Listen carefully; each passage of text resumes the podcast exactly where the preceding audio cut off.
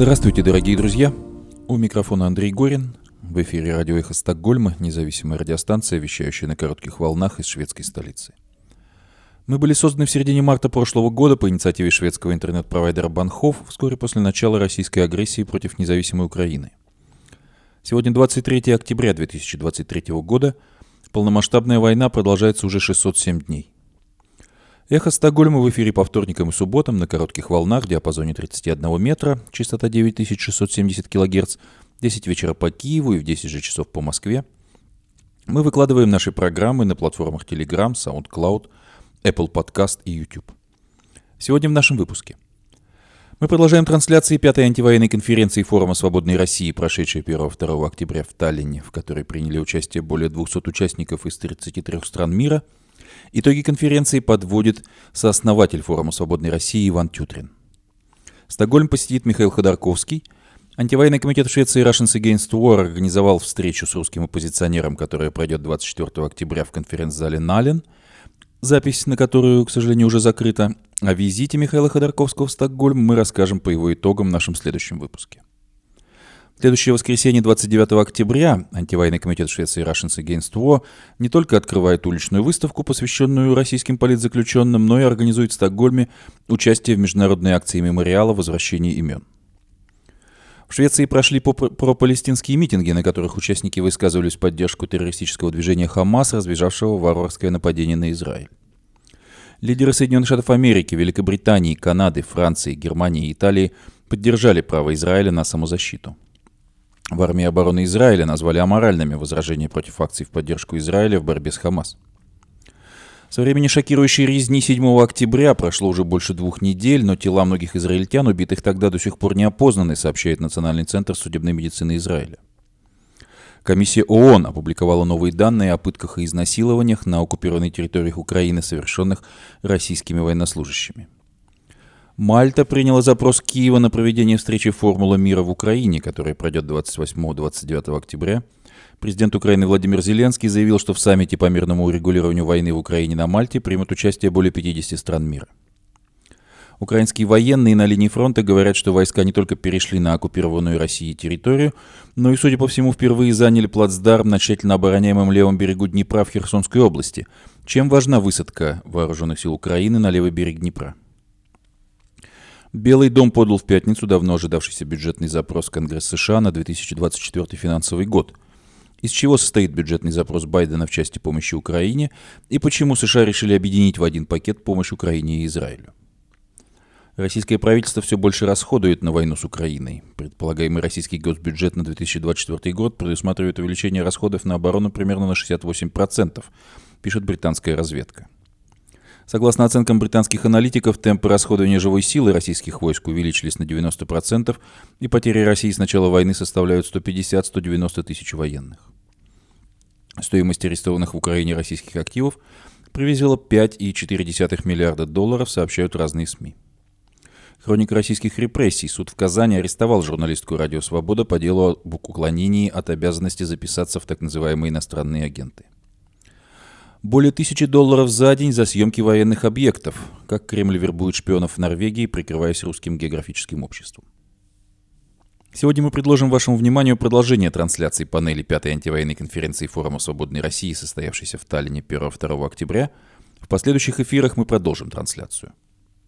Напомню, что резолюцию, принятую на конференции, которая прошла в заголовках крупнейших мировых медиа, можно прочитать и подписать на сайте Форума Свободной России – Планируется организация отделения форума «Свободной России» в Швеции.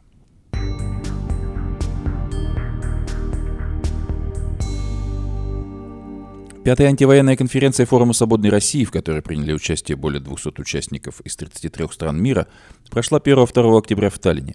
Итоги конференции обобщает в своем телеграм-канале сооснователь Форума Свободной России Иван Тютрин. Продолжается обсуждение итогов прошедшей в Таллине антивоенной конференции Форума Свободной России. Много вопросов поступает по поводу панельных дискуссий и принятых форумом документов. Честно говоря, сложно думать о чем-то, кроме очередных чудовищных преступлений российской армии в Украине, но вынужден подвести итоги конференции, раз обещал, пишет Иван Тютрин. Мы однозначно оцениваем это мероприятие как одно из самых успешных за все время, и вот почему. В преддверии пятой антивоенной конференции участники форума приняли резолюцию, согласно которой поддерживаются любые силовые формы противостояния российской оккупационной армии и путинскому режиму, включая поддержку российских добровольческих формирований, воюющих на стороне ВСУ. Считаю это серьезным шагом вперед в дискурсе российского антивоенного движения и рад тому, что этот сдвиг произошел на форуме.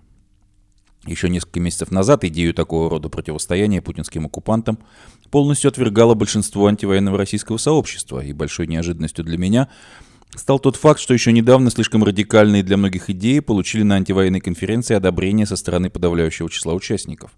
Не сомневаюсь, после неизбежного провала любителей в очередной раз поучаствовать в электоральном балагане в марте 2024 тезисы принятой резолюции станут доминирующими в российском сопротивлении. Это самая представительная наша конференция, более 200 участников из 35 стран мира. Было заметно, что люди приехали работать и были вовлечены в процесс. Болтающихся по разным мероприятиям политических туристов у нас не было. Следует отметить высокий уровень дискуссий. Считаю, что мы смогли сформулировать интересные и актуальные темы, собрали сильный состав спикеров. Важно, что удалось соблюсти баланс между политиками и экспертами, что сделало дискуссионные панели более содержательными. Пятая антивоенная конференция Форума Свободной России вызвала огромный интерес в Эстонии. С приветственным словом обратился экс-президент страны Томас Хендрик Ильвис. В числе спикеров были представлены представители политической и финансовой элиты Эстонии. События освещали все ведущие СМИ. В ходе конференции состоялась встреча Гарри Каспарова с премьер-министром страны Каей Каллас, на которой обсуждались возможные пути взаимодействия между эстонским правительством и российской оппозицией. Многие, наконец, смогли убедиться, что в Эстонии, как и в других странах Балтии, никакой русофобии не существует. При этом существует отторжение российского имперского снобизма и хамства. Мероприятие Форума Свободной России в нынешнем году радушно приняли в Риге, Варшаве, теперь вот в Таллине. Там всем известна последовательная антиимперская позиция форума, и нас воспринимают как союзников. Согласно формуле Немцова, эффективность оппозиционного мероприятия можно оценить, глядя на реакцию российской власти – на фоне традиционного игнорирования со стороны российских либеральных в кавычках СМИ, Дождя, Медузы и прочих, кремлевские пропагандистские Z-паблики забились в истерике по поводу нас еще за несколько дней до конференции, отреагировав на включение новых фигурантов в список Путина. Но по итогам мероприятия один из соловьевских олигофренов в эфире федерального телеканала выступил с прямыми угрозами в адрес Гарри Каспарова. Форум «Свободной России» — единственная площадка российской оппозиции, участие в которой традиционно принимают политики и эксперты из Украины. В этот раз у нас в секциях было сразу пять представителей Украины. Для нас крайне важен взгляд украинской стороны. Политические заявления мы решили сразу же подкрепить практическим действием. 9 ноября в Вильнюсе Форум «Свободной России» проведет аукцион в поддержку российских добровольцев, которые воюют на стороне Украины. Победа Украине, свободу России. Пятая антивоенная конференция Форума Свободной России стала одним из самых успешных мероприятий за более чем 7 лет работы форума. В полном объеме реализованы цели. Мы вышли на новый организационный уровень, пишет Иван Тютрин в своем телеграм-канале. Уже поступили предложения по проведению следующего мероприятия в Хельсинки и Стокгольме. Однако после встреч в этом году в Риге, Варшаве и Таллине самое время вернуться в Вильнюс. 9 ноября Форум Свободной России проведет большой аукцион по сбору средств в поддержку российских добровольческих батальонов, воюющих в составе вооруженных сил Украины.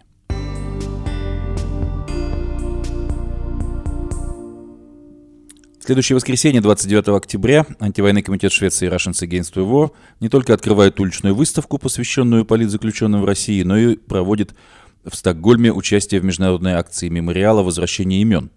Мемориал организует акцию «Возвращение имен» каждый год на протяжении уже 15 лет. 29 октября, накануне Дня памяти жертв политических репрессий. В этот день тысячи людей, сменяя друг друга, читают вслух имена жертв, безвинно расстрелянных советской властью – вы можете присоединиться к акции и вернуть имена вместе с нами. Мы подготовим карточки с информацией о репрессированных на русском, английском и на шведском, поэтому можете пригласить и своих друзей шведов, пишет антивоенный комитет Швеции Russians Against War. В этом году акция пройдет в десятках стран по всему миру, во многих городах России. Мемориал организует прямую трансляцию, ссылка на которую размещена в сообщении в телеграм-канале антивоенного комитета. В Москве проведение акции запрещают уже второй год. Часто можно услышать, что российское общество не готово работать над переосмыслением советского прошлого. Акция возвращения имен – это живая демонстрация того, что отсутствие переосмысления не вина общества, а результат намеренного противодействия со стороны власти. Если вы хотите поддержать мемориал в Европе, то можете отправить пожертвования через их французский филиал. филиал. Также можно перевести деньги через Свиш. Ссылки и реквизиты содержатся в сообщении Военного комитета Швеции Russians Against War в телеграм-канале.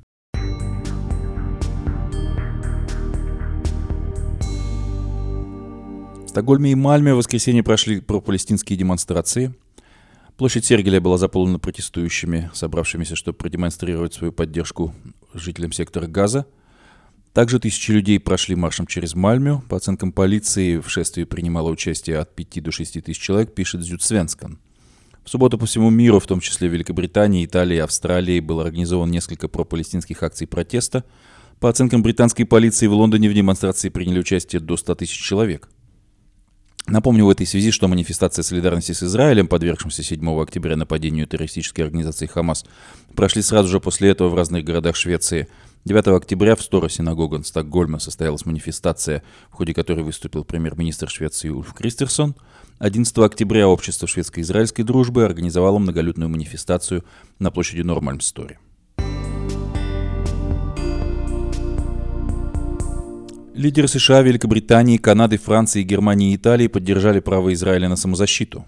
Президенты и премьер-министры США, Великобритании, Канады, Франции, Германии и Италии обсудили ситуацию в зоне конфликта Израиля и террористической организации Хамас и гуманитарную ситуацию в секторе Газа. Как сказано в выпущенном по итогам этого сеанса связи заявлении Белого дома, лидеры шести стран вновь заявили о своей поддержке Израиля и его права на самозащиту от терроризма – в то же время призвали к соблюдению международного гуманитарного права, включая защиту гражданского населения. Также лидеры западных государств приветствовали освобождение двух заложниц Хамас и призвали к немедленному освобождению всех оставшихся заложников. Лидеры приветствовали объявление первых гуманитарных конвоев, добиравшихся до нуждающихся палестинцев в Газе, и обязались продолжать координацию с партнерами в регионе, чтобы обеспечить устойчивый и безопасный доступ к продовольствию, воде, медицинской и иным формам помощи, требующимся для удовлетворения гуманитарных потребностей, отвечает, отмечается в заявлении администрации президента США Джо Байдена.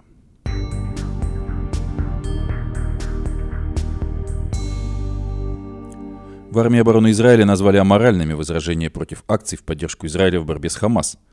Представитель армии обороны Израиля Джонатан Конрикус раскритиковал позицию людей и политиков, выступающих против акций поддержки Израиля в войне против Хамас. Он разговаривал об этом с австралийской радиовещательной корпорацией, которая просила прокомментировать дебаты о том, нужно ли делать цветовую подсветку ратуши в Сиднее в цвета израильского флага. Мэр Сиднея Кловер Мур выступила против. По ее мнению, такая акция будет противоречить ценностям инклюзивности и гармонии. Здесь все очень ясно, заявил подполковник Конрикус. Мы не агрессоры, мы не начинали эту войну. Мы не входили в их общины, не убивали и не забирали женщин и детей. Сейчас мы защищаемся. Если вы при этом не можете занять позицию против Хамас, я думаю, что с вашей моралью что-то не так. Представитель армии обороны Израиля добавил, что адресовал свое послание как обычным людям, так и людям у власти и выбранным должностным лицам. Правозащитные группы и агентства по оказанию помощи и эксперты ООН критиковали израильские бомбардировки и блокаду сектора Газа, которые, по их словам, равносильны коллективному наказанию палестинского гражданского населения. Ранее сине-белые израильские цвета были спроецированы на всемирно известное здание Сиднейской оперы, и пропалестинские группы ответили на это акции протеста.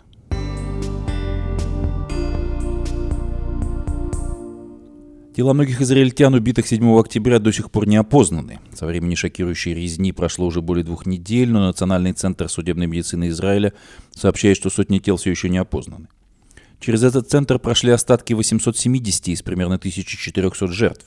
Он работает круглые сутки, чтобы идентифицировать их и помочь потерявшим близких семьям перевернуть страницу. По данным Министерства иностранных дел Израиля, Характер убийств у погибших, э, огне, огнестрельные ранения, колото-резанные раны и ожоги, некоторые были обезглавлены, что крайне затрудняет опознание. Доктор Хагар Мизрахи, глава медицинского отдела Минздрава Израиля, говорит, что прошедшие две недели стали тяжелым испытанием. Я никогда не сталкивался с такими страшными ужасами, как то, с чем я столкнулся после 7 октября. Человеческая душа не способна справиться с совершенными зверствами, говорит он. То, что в некоторых странах мира до сих пор не вполне осознали всю страшную реальность случившегося тогда, беспокоит израильтян. Журналистов приглашают на показ съемок с нательных камер, снятых с убитых боевиков Хамас. В приглашении оговаривается, что видео содержит документацию убийств и иные визуально тревожащие материалы.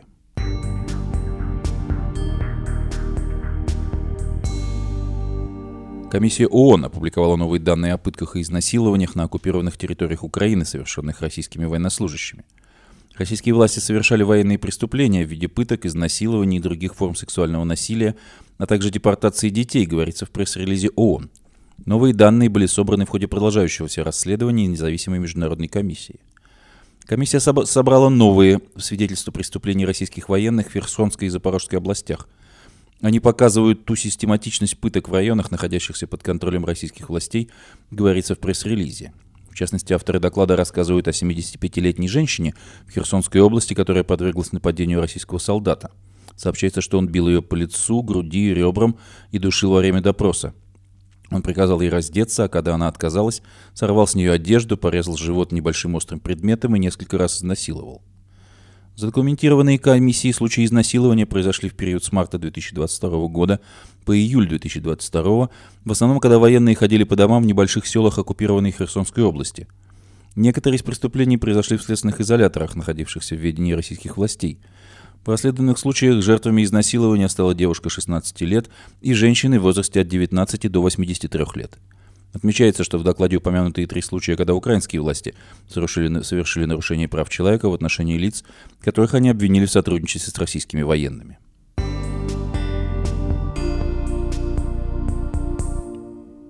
Президент Украины Владимир Зеленский заявил в своем вечернем обращении, что в саммите по мирному урегулированию войны в Украине, который на следующей неделе состоится на Мальте, примут участие более 50 стран мира. Ранее Мальта приняла запрос Киева на проведение встречи «Формулы мира в Украине», которая пройдет 28-29 октября. Весомые государства мира будут представлены, список участников фактически каждый день увеличивается. Ждем более 50 участников, сказал президент Украины Зеленский. Он также сообщил, что в субботу провел телефонные переговоры с президентом Турции Реджепом Таипом Эрдоганом, который подтвердил участие своей страны в саммите. Украинская формула мира была представлена Зеленским на саммите Большой Двадцатки 15 ноября 2022 года. План состоит из 10 пунктов и в их числе, в числе прочего включает вывод российских войск со всей международно признанной территории Украины, в том числе из Крыма, наказание военных преступников и выплату компенсаций. Предыдущая международная встреча, посвященная мирному урегулированию в Украине, состоялась в Джиде в начале августа. И приняли участие представители Украины, стран Запада, а также делегации развивающихся стран. Всего в Джиду приехали дипломаты из более чем 40 стран, в том числе США, Китая, Индии, Бразилии, Индонезии, Египта, Мексики, Чили и Замбии. Москва считает неприемлемым условия, которые обсуждали участники встречи в Джиде – как писала пресса в ходе серии международных переговоров, Украина и ее западные союзники пытаются убедить развивающиеся страны, которые в последнее время все чаще называют глобальным югом, поддержать формулу мира президента Зеленского.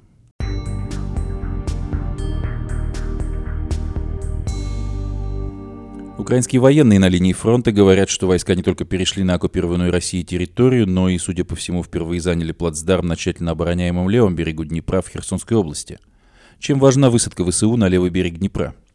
Это потенциально значимое событие. Центр контрнаступления Украины на юге перерезать сухопутный коридор Крымскому полуострову, который Москва аннексировала в 2014 году. В текстовом сообщении представители 46-й бригады сообщили BBC, что войска ведут тяжелые бои, пытаясь взять под полный контроль село Крынки.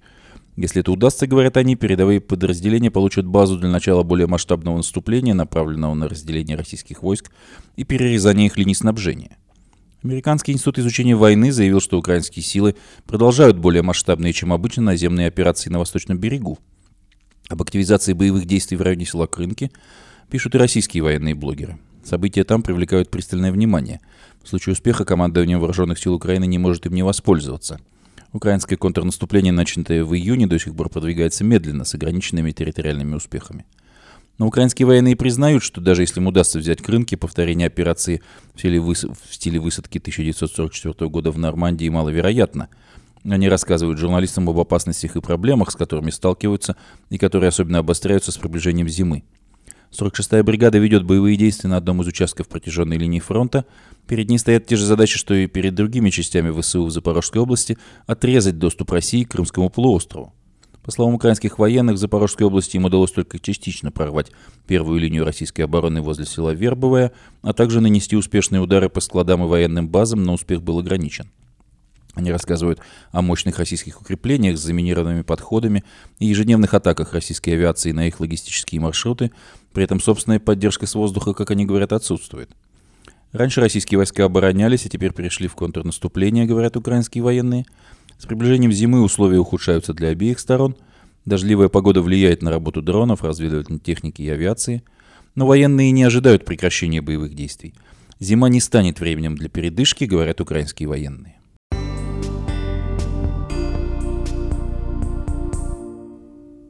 Белый дом подал в пятницу давно ожидавшийся бюджетный запрос Конгресс США на 2024 финансовый год, предусматривающий финансирование дополнительных расходов на помощь Украине, Израилю и другим партнерам США на общую сумму около 105 миллиардов долларов. Из чего состоит бюджетный запрос Байдена в части помощи Украине? Помощь США, в первую очередь военная, имеет значительно важное значение для борьбы Украины против российской агрессии. Накануне текст запроса был опубликован на сайте Белого дома. Посол Украины в США Оксана Макарова проанализировала на своей странице в Фейсбуке, какие именно суммы и на что запрашивает администрация Байдена. Как уже сообщалось ранее, наибольшая доля в этом пакете, около 61,4 миллиарда долларов, предназначена для Украины или тем или иным образом связана с Украиной. Согласно сообщению Маркаровой, из этой суммы на оборонные расходы в 2024 финансовом году предполагается выделить 46,1 миллиарда долларов. Из них 30,6 миллиарда предназначены для Пентагона. Их планируется распределить следующим образом. 18 миллиардов долларов на пополнение оборонных товаров со складов Минобороны США, возмещение расходов на оборонные услуги, военное обучение и подготовку, предоставленные правительству Украины. Это позволит выделить помощь по программе PDA, основной программе, по которой Вашингтон оказывает военную помощь Украине. 12 миллиардов долларов для рассчитанной на более отдаленный срок инициативы Ukraine Security Assistance Initiative – USAID. 1,7 миллиарда долларов для программы Госдепартамента Foreign Military Financing для Украины и других партнеров США, испытывающих на себе последствия войны в Украине. Еще 14,4 миллиарда долларов предназначены для технической разведподдержки, увеличения производства оружия, кибербезопасности и прочего.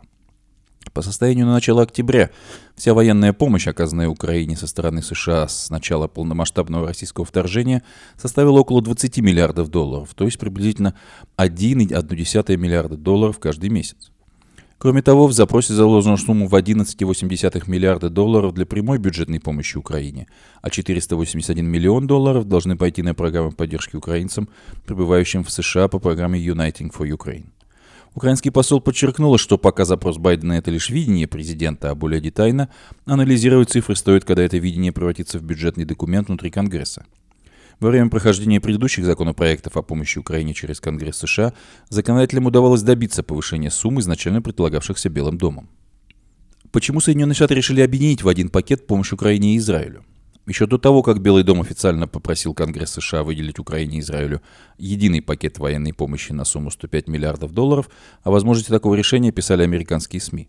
Как сообщали источники NBC и Вашингтон-Пост, в администрации президента Джо Байдена полагают, что такое решение поможет гарантировать увеличение помощи Киеву вопреки сопротивлению республиканцев в Конгрессе США. 30 сентября в США утвердили временный бюджет, рассчитанный до середины ноября, не включающий в себя финансовую помощь для Украины – Демократы, которые контролируют Сенат, предлагали включить в бюджет помощь Киеву на 6 миллиардов долларов, однако это не устроило часть республиканцев в Палате представителей, где у них большинство. В то же время, как полагают в Белом доме, увеличение поддержки Киеву никак не скажется на помощи Израилю, поскольку страны используют разное вооружение. По словам представителя Белого дома Джона Кирби, помощь как Израилю, так и Украине одинаково важна. Мы достаточно большая, крупная, экономически жизнеспособная и динамичная страна, чтобы иметь возможность поддерживать и тех, и других, цитировала его NBC.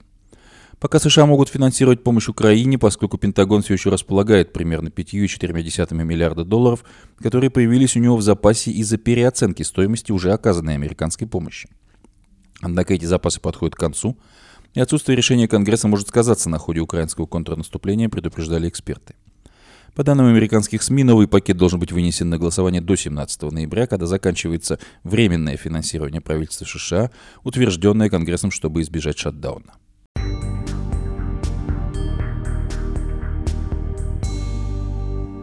Российское правительство все больше расходует на войну с Украиной. Предполагаемый госбюджет на 2024 год предусматривает увеличение расходов на оборону примерно на 68% по сравнению с 2023 годом. В результате военные расходы составят около 6% российского ВВП, пишет британская военная разведка. Напротив, расходы на образование и здравоохранение будут заморожены на уровне ассигнований на 2023 год, что равнозначно их реальному сокращению в связи с инфляцией, говорится в ежедневном докладе британской разведки. Необходимо наращивать финансирование расходов на медицинское обеспечение раненых, солдат, на выплаты семьям погибших, которых становится все больше. Больше половины солдат, получивших тяжелые ранения и признанные инвалидами, потеряли конечности. В 25% случаев потребовалась ампутация верхних конечностей, в 80% ампутация ног, заявлял 17 октября 2023 года заместитель министра труда России Алексей Вовченко. Этим раненым, очевидно, потребуется пожизненная медицинская помощь. Постоянное увеличение военных расходов весьма вероятно будет способствовать инфляции и вынудит российское правительство принимать решения о финансировании войны, что, вероятно, усилит финансовое давление на российский бизнес. При этом любое существенное сокращение военных расходов в будущем, скорее всего, лишит российскую экономику важной движущей силы перед лицом санкций, считают авторы документа. Согласно оценкам британских аналитиков, темпы расходования живой силы российских войск увеличились на 90%. Этому предшествовали безуспешные штурмы укрепленных позиций ВСУ в районе Авдеевки. Британская разведка называет примерные цифры потерь российских вооруженных сил. По всей вероятности, с начала полномасштабной стадии российско-украинской войны в феврале 2022 года безвозвратные потери российских войск, убитые и выбывшие из строя в результате ранений, составляют от 150 до 190 тысяч человек – Общее количество потерь с учетом временно раненых, выздоровевших и подлежащих возвращению на поле боя британская разведка оценивает в 240-290 тысяч человек. В это количество входят лишь военнослужащие регулярных подразделений, без учета наемников группировки Вагнера и других.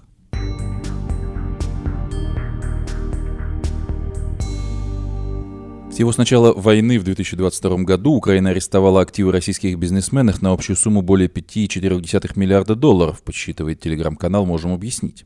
Эта сумма сопоставима с расходами российского госбюджета в 2023 году на здравоохранение 5,6 миллиарда долларов и превышает сумму, заложенную на образование в России 3,9 миллиарда долларов. В отличие от российских активов, арестованных на Западе, эти средства уже сейчас смогут послужить экономике Украины. Лидером по стоимости арестованных активов к началу октября стал бизнесмен Михаил Фридман. Еще в мае 2022 года власти Украины арестовали его активы на 416 миллионов долларов, которые находились на счетах в Альфа-банке. Под арестом оказались ценные бумаги кипрских компаний, аффилированных с бизнесменом, а также 15,7 миллиарда миллиона долларов, находившихся на счетах в банке. В октябре 2023 года украинский суд арестовал активы Фридмана и еще двух совладельцев Альфа-банка на 460 миллионов долларов, но эта сумма пока не вошла в статистику. Власти еще не разобрались, какая часть принадлежит лично Фридману. По количеству арестованных активов лидирует Орик Дерипаска. У него арестовали и передавали в гос, передали в госсобственность Украины 350 объектов собственности общей стоимостью 270 миллионов долларов.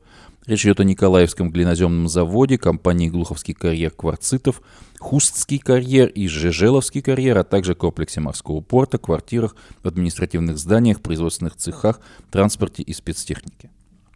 Среди других российских предпринимателей, лишившихся имущества в Украине, Александр Бубаков, Евгений Гинер, Михаил Воеводин, Алишер Усманов, Михаил Шелков и другие бизнесмены, пишет издание «Можем объяснить». В основном активы российских бизнесменов национализируют, но часть их будет использована для того, чтобы доказать в суде связь их владельцев с финансированием военной агрессии России, заявляют службы безопасности Украины.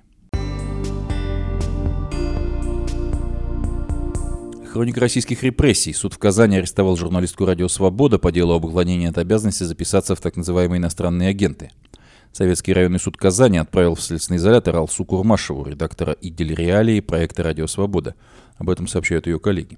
Это первое в России уголовное дело о нарушении закона, по которому любой человек, который собирает незасекреченную информацию по военной тематике, обязан сам объявить себя иностранным агентом. Журналистке грозит до пяти лет колонии пятницу суд не стал арестовывать журналистку, следователи попросили продлить на 72 часа срок ее задержания. По требованию следствия заседание суда по мере пресечения прошло в закрытом режиме.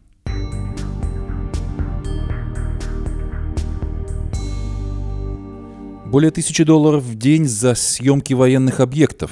Кремль вербует шпионов Норвегии, прикрываясь русским географическим обществом.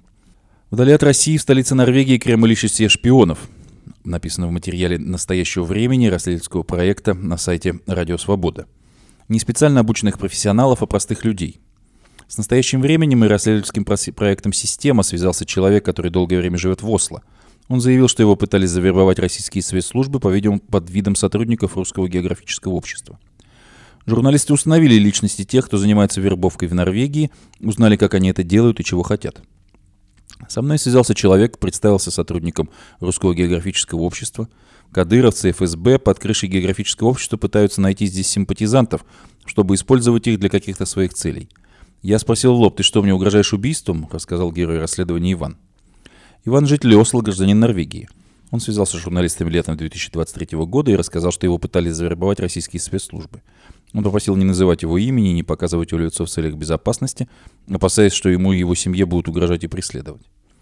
Обычно журналисты не публикуют такую информацию, просто поверив на слово источнику. Он предоставил имена и контактные данные вербовщиков, а также аудиозапись разговора с одним из них, который подтверждает его рассказ, говорит Андрей Сошников, руководитель расследовательского проекта «Система».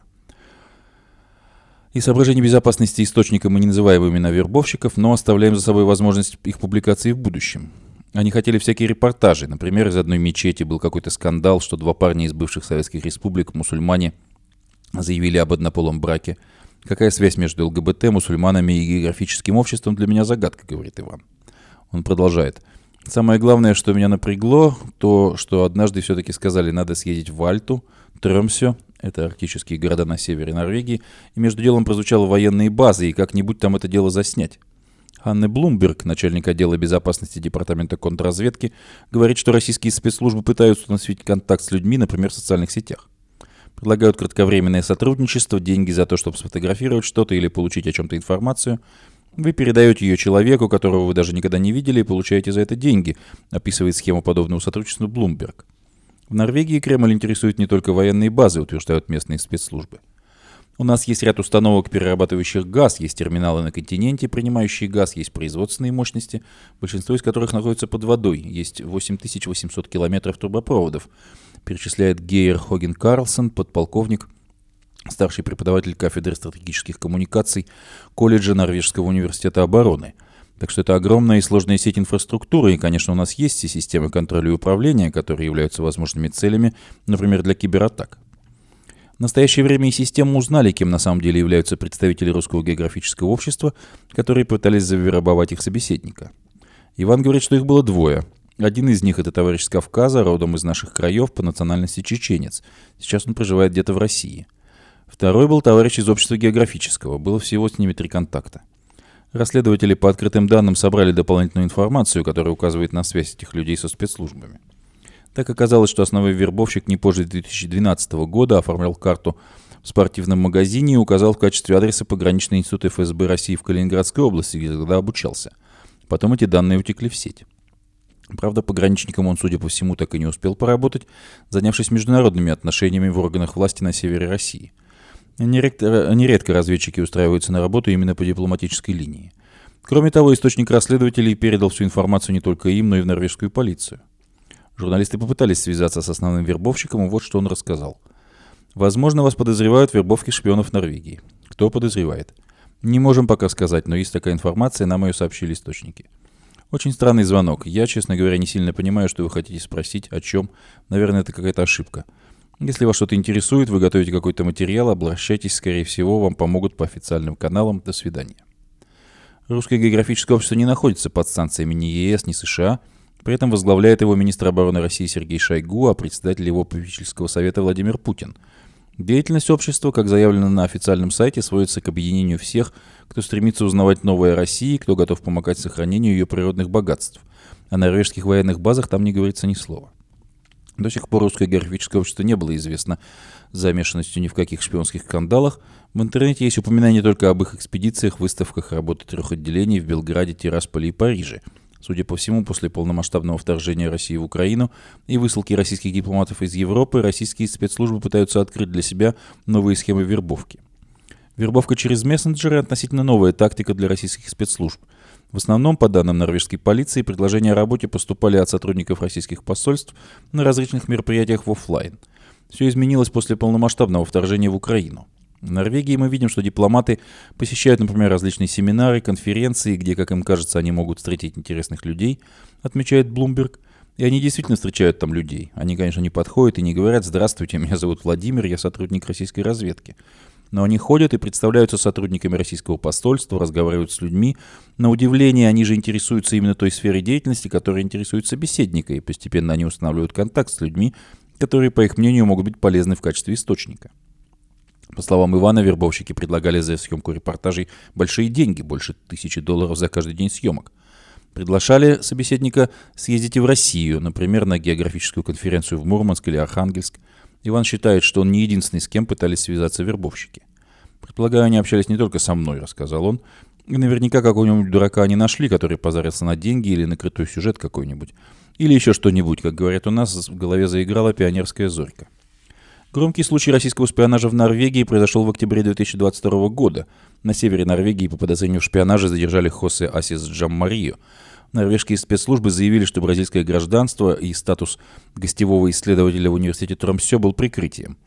Издание «Инсайдер» и Bellingcat установили, что настоящее имя Джаммарии – Михаил Микушин, а также смогли подтвердить его связь с ГРУ. Ханны Блумберг, начальник отдела безопасности Департамента контрразведки Норвегии, на вопрос, почему живущие в стране люди могут шпионить в пользу России, отвечает так. Мы знаем, что они часто ищут уязвимых людей, людей, которые, возможно, испытывают трудности в личной жизни, людей, которые испытывают трудности с деньгами или людей, которые могут иметь другие проблемы, например, одиночество. Мы знаем, что они ищут в человеке своего рода кризис, когда оценивают, будет ли этот человек полезен в качестве источника или нет. Но в целом я думаю, что объяснений столько же, сколько и случаев. Иван недоумевает. Почему я должен гадить им, норвежцам, на голову? И продолжает. Я вижу, что сейчас творит Россия, хотя я никогда не жил в России, я думаю по-русски, я говорю по-русски, люблю по-русски. То, что сейчас происходит, я не имею к этому никакого отношения и всеми силами буду стараться сделать так, чтобы это зло сюда не пришло. А для тех, кто все же согласится заниматься шпионажем, считает Иван, последствия могут быть плачевными. Там нельзя поработать и уволиться. Можно только с дыркой в башке. Затонутые, которых удается все-таки им завербовать и использовать, помните, что ваша жизнь будет похожа очень на использованный презерватив, который просто выбросят в окно после использования. И родина тебя, как это своих бросаем, говорит наш собеседник. Информация о вербовщиках, вся переписка Ивана с ним, запись разговора находится в распоряжении редакции «Радио Свобода». Норвежская полиция проводит проверку. За шпионаж Норвегии может грозить тюремный срок до 15 лет колонии.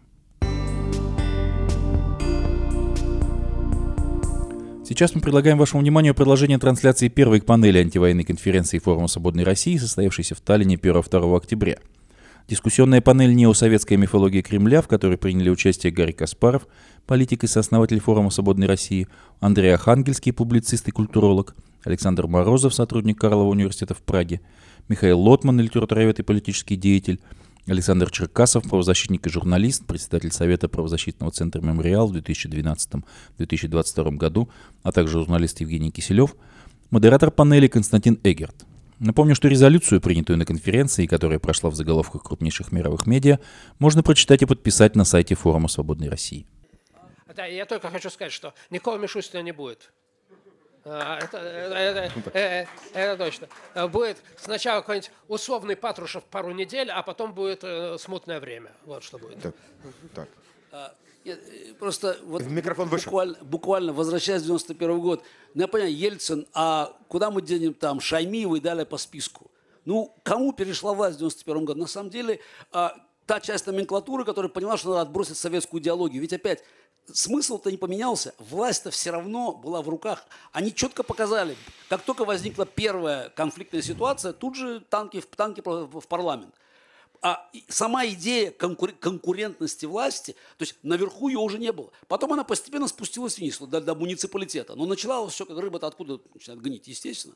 Поэтому мне кажется, что вот, вот просто там, только на Ельцина, это структура. Ельцин был олицетворением той самой структуры, которая избавилась от советского идеологического балласта, а дальше уже появляются, там пробы были пера. Там поручик Голицын там спели, там, то есть на самом деле так жить нельзя, Совет, империя. Ну, то есть разные, разные новые компоненты стали появляться, из них в итоге и выросло то, что есть сегодня. Но формироваться это начало тогда уже. А вы знаете, Гарри, вот вы мне сейчас задали, я не участник дискуссии, а модератор, вы мне сейчас задали возможность в ней поучаствовать две минуты и опять спровоцировать.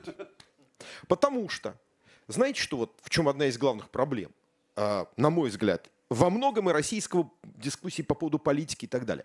Потому что это качели. Это маятник, который качается в гигантской амплитуде. Вот сейчас у вас. А раньше были там э, ужасные э, какие-то, значит, э, нацисты, которые захватили парламент, вообще-то пытались штурмовать государственное телевидение а их обстреливали хорошие демократы. Теперь все наоборот. Там сидели мирные парламентарии, прекрасные, а их убивал нацист Ельцин. Вот а мы кто, же так а никогда а не кто, придем, а если... Кто, кто, кто, ну что, ну вас так выходит. Кто сказал про мирных? Ну, вы... ну подождите. Мы, ну, во-первых, во-первых, так давай так. Если Всегда мы, крайности. Если мы уж про историю на самом деле, э, дата государственного, как бы, ну, я не знаю, переворота или как сказать, это все-таки указ Ельцина, по-моему, 1400 был. 1400. Вот так вот. Значит, в принципе, указ, который Ельцин принимать не имел права. Вот с этого момента страна переходит в беззаконие, о, о, о чем так ярко было сказано. Далее начинаются, как говорится, применение силовых методов с разных сторон, но тем не менее совершенно очевидно, что этот указ, а, принятый, между прочим, при поддержке многих демократов российских, он выводил вообще весь спор между Ельциным и парламентом в другое правовое поле. Это и есть, я говорю, вот это и есть момент, когда Россия и Украина расходятся. Потому что в Украине все-таки, угу. при том, что там демократия, конечно, страдала своими издержками, там, там появился механизм смены власти – и там регулярно она менялась. И, и первый Майдан, и второй Майдан – это результат того, что власть отказывалась следовать, следовать воле народа. В России такого даже близко не было. А, кстати, почти все персонажи российской истории политической, они же все же, они же дольше Путина живут. Что, мы же Путин. Путин там сколько, 23 года у власти. А сколько возглавлял там, ну, Жириновский помер, хорошо. А Явлинский, а Зюганов. Это же все тут оттуда же идет. Посмотрите туда, вот ничего же не поменялось. Это несменяемость, несменяемость, она стала, она стала основой, основой нового режима. Вы смотрели превью а, первого заседания комиссии по созданию учебника России 20 века после ухода Путина. А теперь, я надеюсь, у нас есть еще время а, в стриме. Я бы хотел дать возможность э, задать вопросы или подискутировать. Но если дискутировать, очень коротко, я прерву, обещаю.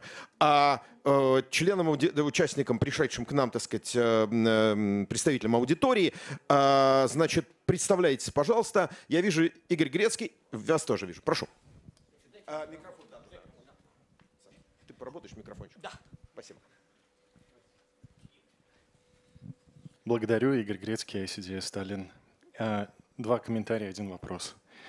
Э, по тому, что все началось в 2003 году, это э, к вам, Александр.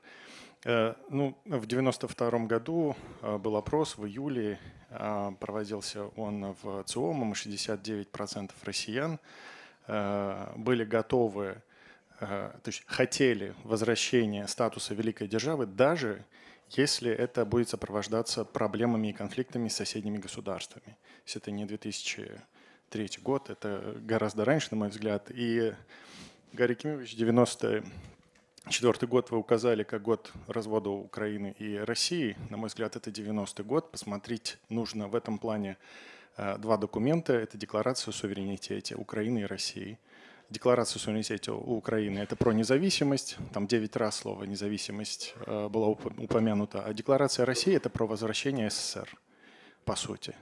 Потом был 91 год и так далее и тому подобное. Э, у меня вопрос к э, Александру, может быть, кто-то его подхватит еще.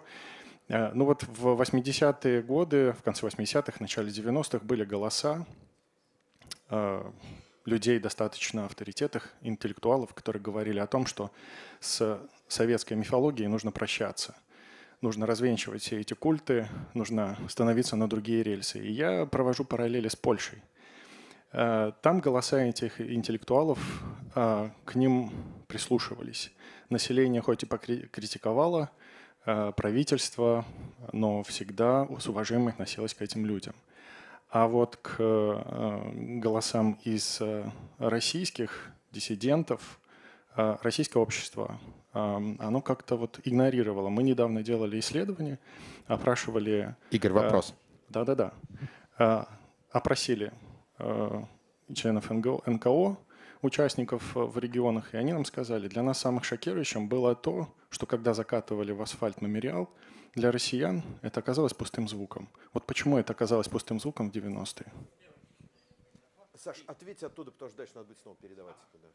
Ну, а, нет, лучше встать, да, лучше сюда. Ничего лучше. страшного, давайте. Я дам. Э, я бы так ответил, Игорь. Сейчас э, в итоге неважно, что э, мы так много анализировали 30 лет. Мой ответ сейчас такой – попросту говоря, будущее целиком зависит от того, удастся ли уничтожить это место власти, так называемое, которое создано в результате постсоветского транзита в качестве центральной э, э, элемента структуры. Это, это то место, которое занимает Путин, и это, так сказать, место власти.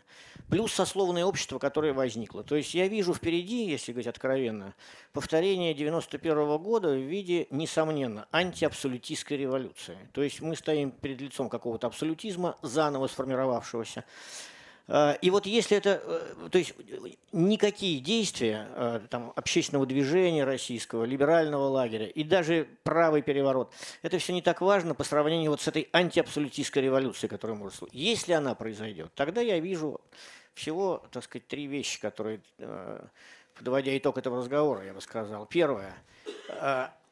Потребуется избавиться от геополитического вот этого вируса в мозгах миллионов он является, так сказать, фундаментальным. И он, на самом деле, действительно был всегда, о чем здесь многие говорили. Второй момент.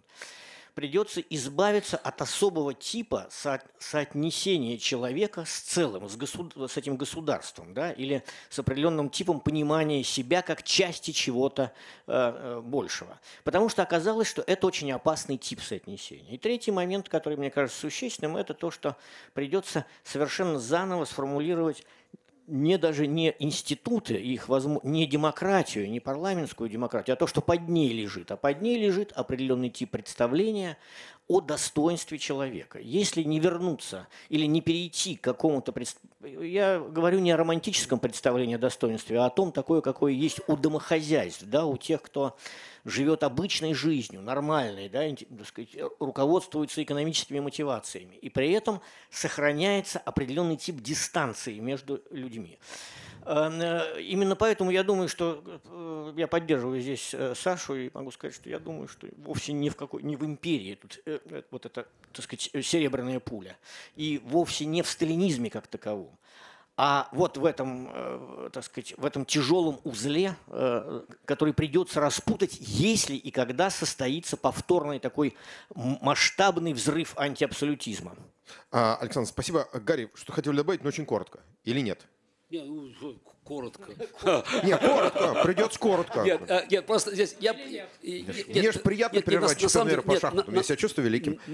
На самом деле, как мне кажется, все-таки вот мы ходим здесь, ощущение такое, что по кругу, потому что мы говорим про вот то, что потерялся человек там 46 -го года. Какого 46 -го года? Почитайте российские хроники исторические и западные, и сразу будет видна разница. Там, скажем, историю там Флоренции, Макиавелли, там просто там какое количество людей, участников, там, персонажей. То есть, мне кажется, на самом деле это, это, вот, это заложено в, в, в, этом, в этом историческом раз, разрыве ну как, сколько там, 500 лет между там первым университетом в России там, и там Оксфордом, или больше, там, я уже не, что там, да, побольше, по-моему, чем 500 будет. И поэтому, и поэтому то, о чем говорил Константин, 91 год в какой-то мере, это же не тяга к демократии, а это тяга к благополучию, которая ассоциировалась с свободным Западом. То есть была четкая связь между большим количеством, там, многими сортами колбасы и демократией. Демократия – это изобилие. Опять то, что видели на картинке в этих фильмах, которые через видео шли, ну, опять все же почти одного, многие одного возраста, не помнят это хорошо. И поэтому демократия, парадокс в этом, демократия была никогда при Ельцине, там, ну, экономически неурядицы, а при Путине, когда все появилось. Вот мне кажется, как раз вот в сознании произошел вот этот, этот сдвиг. То есть вот при Путине появилась демократия, потому что действительно вот все есть, и стиральная машина, и колбаса, и вообще и, и, и в Турцию можно съездить. Гарри, спасибо. Э, вопрос, прошу вас, представьте, пожалуйста. Нет, все, есть микрофон. Да. Здравствуйте, Олег Шалимов, писатель. У меня вопрос э, к вопросу, что делать. Об ошибках прошлого и перспективах будущего. Два условных слова не прозвучало сейчас э, в обсуждении. Хотелось бы их ввести в, в, по возможности обсуждения. Это Микрофон держите ближе, вот так. Да-да-да, это иллюстрация, которая не была проведена в начале 90-х, когда предпочли не вести охоту на ведьм, и которая, по всей видимости, нужна будет в больших масштабах в будущем. И ядерный статус России, который, э, Украины, у которого нет, не было. А у России был и есть. И то не прозвучало это, что с ним делать. И, по всей видимости, это очевидная вещь, что Россия должна быть лишена этого ядерного статуса. Каким образом она будет им лиш... его лишена, хотелось бы услышать от спикера. Э, Спасибо. Так, э, как, да, нехилый вопрос. Можно передать вот туда вот Григорию Амнуэлю. А кто готов ответить на вопрос о иллюстрациях и о э, ядерном статусе? Да, хорошо. Э, насчет иллюстрации, действительно, было окно возможностей, которое закрылось где-то в декабре 1992 года, когда при переаттестации офицерского, старшего офицерского состава Министерства безопасности было решено ничего не делать. На того же Черкесова, я тогда, помнится, большое досье сделал. И что? Всех переаттестовали. Э, потому что был более страшный противник, коммунисты, засевшие в парламенте, а чеклисты вроде бы безопасны. Э, ну, э, действительно, только что проиграли дело КПСС, по сути дела, в Конституционном суде ресурса никакого.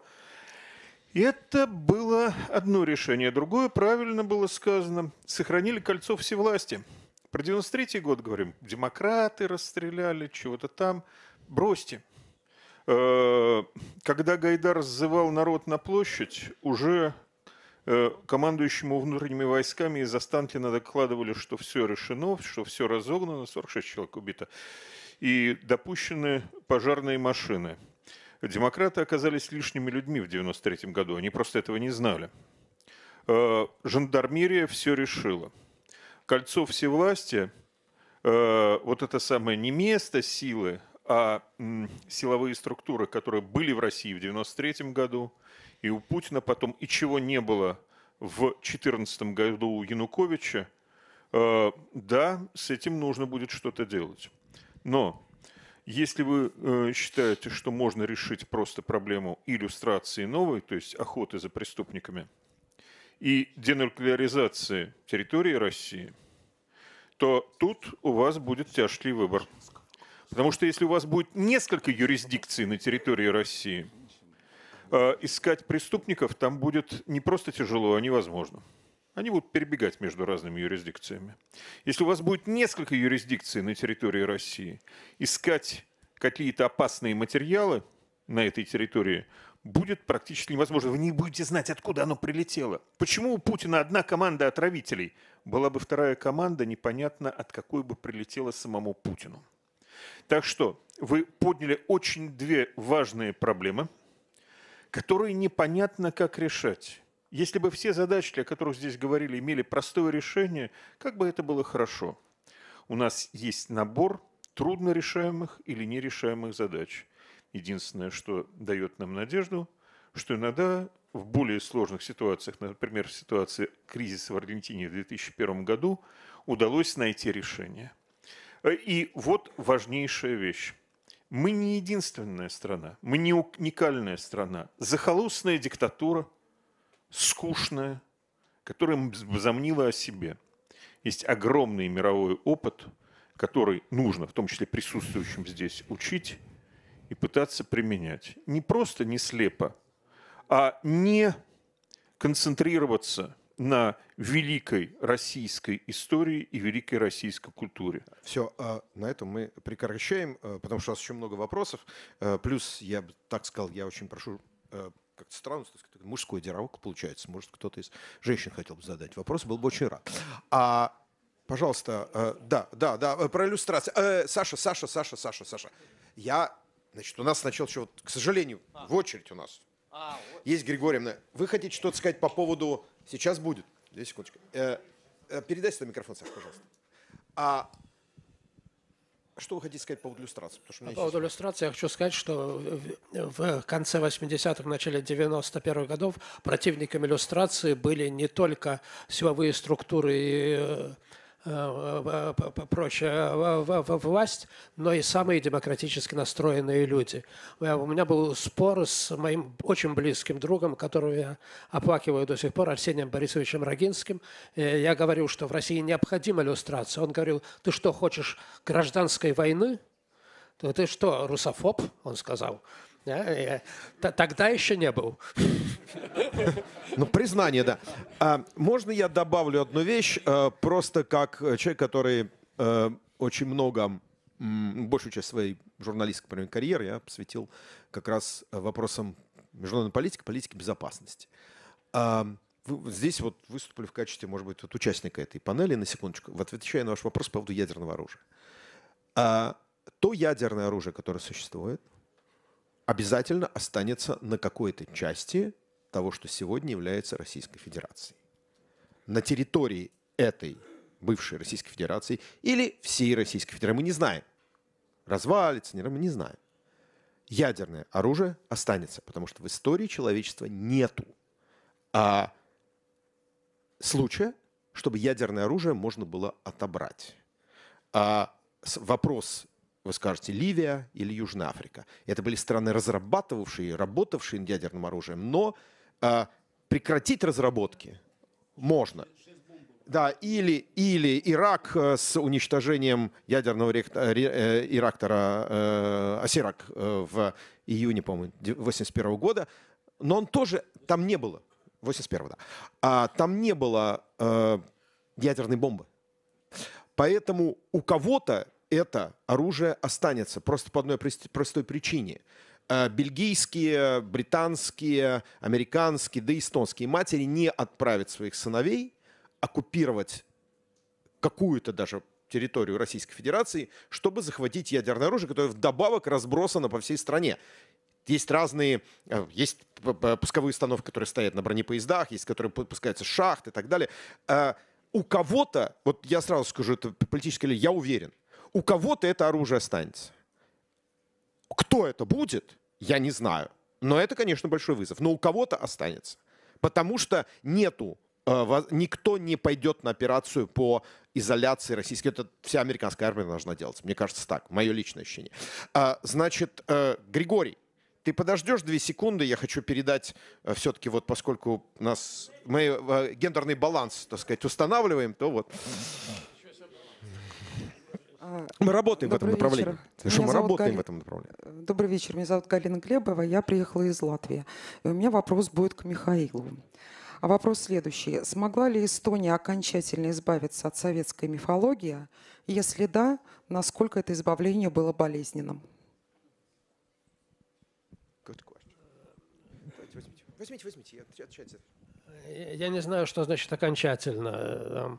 Мне вспоминается Москва петушки Ерофеева, что гомосексуализм у нас побежден окончательно и бесповоротно, или вернее окончательно, но не бесповоротно, не бесповоротно, но бесповоротно, но не окончательно.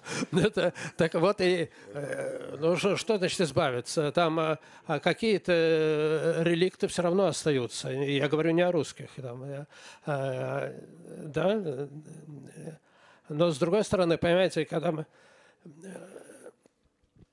Э, это как... Я нет, я не могу, это неприличное сравнение. человек, так. Не надо. Скажем так, э, она, эта советская ментальность не определяет лицо Эстонии.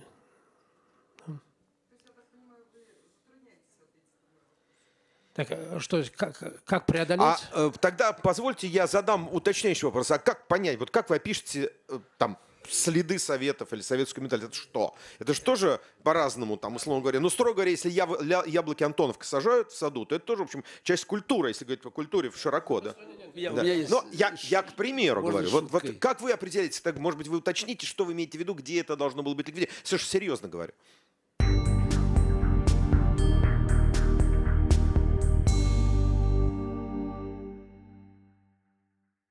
Вы слушали трансляцию первой панели антивоенной конференции Форума Свободной России, а наша сегодняшняя программа подошла к концу. Напомню, что «Эхо Стокгольма» в эфире по вторникам и субботам на коротких волнах в диапазоне 31 метра, частота 9670 кГц, 10 вечера по Киеву и в 10 же часов по Москве. Мы выкладываем наши программы на платформах Telegram, SoundCloud, Apple Podcast и YouTube. Всего вам доброго, до новых встреч в эфире. С вами был Андрей Горин. До свидания.